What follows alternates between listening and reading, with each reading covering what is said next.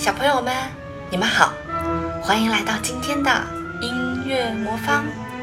如果你有什么话想对兔小芳姐姐说，欢迎来到微信公众平台“音乐魔方”，在那里你就可以找到兔小芳姐姐啦。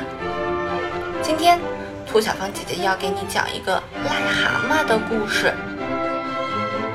癞蛤蟆一觉醒来，长长的叹了口气。真是烦透了，整个屋子乱七八糟的，收拾也收拾不完。青蛙从窗口探进头来说：“那你现在就收拾起来不好吗？”明天吧，明天收拾。癞蛤蟆拉起被子蒙住头，今天我要舒舒服服的过一天。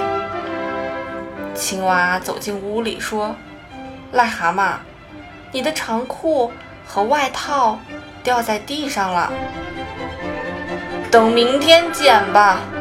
癞蛤蟆蒙在被子里说：“瞧，你的洗碗槽里堆满了脏盘子、脏碗。”青蛙又说：“等明天我来洗。”癞蛤蟆说：“你的窗玻璃该擦一擦了，你的花啊、草啊也该浇浇水了。”明天，明天，癞蛤蟆大声地嚷嚷着：“我明天来将这些事儿该做的事情都做了。”癞蛤蟆的心情坏透了，他坐起来说：“唉，一想到明天有这么一大堆事儿要做，我的心里就烦。”青蛙说：“明天呀，可够你累的了。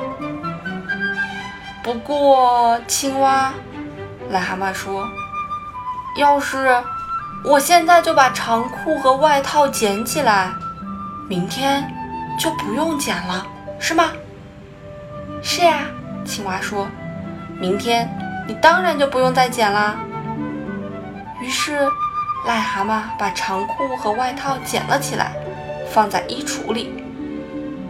青蛙，癞蛤蟆说：“要是我现在把碗……”洗好，明天就不用洗了，对吗？是啊，青蛙说，明天你就不用洗碗了。于是，癞蛤蟆动手洗碗、刷盘子，把它们擦干，整整齐齐地放进碗橱里。青蛙，癞蛤蟆说，要是我现在就把桌椅都擦干净，再擦亮我的窗户，给花草浇了水。明天我就不用做这些了，是吗？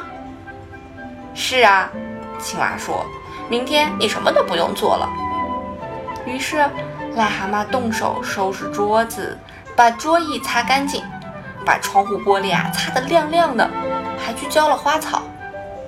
好了，癞蛤蟆说：“现在我感觉好多了，心情也不坏了。”为什么呢？青蛙问。因为我已经把该做的事情啊都做完了，这样我可以用明天的时间做我真正想做的事情了。你想做什么呢？青蛙问。嗯，明天我想舒舒服服的睡一天，在这样整洁的屋子里，你明天一定会过得舒服极了。小朋友们，你喜欢今天的故事吗？要记得收拾好自己的衣服和裤子，不要乱扔它们哦。好啦，今天的故事就到这里啦，小朋友们，晚安啦。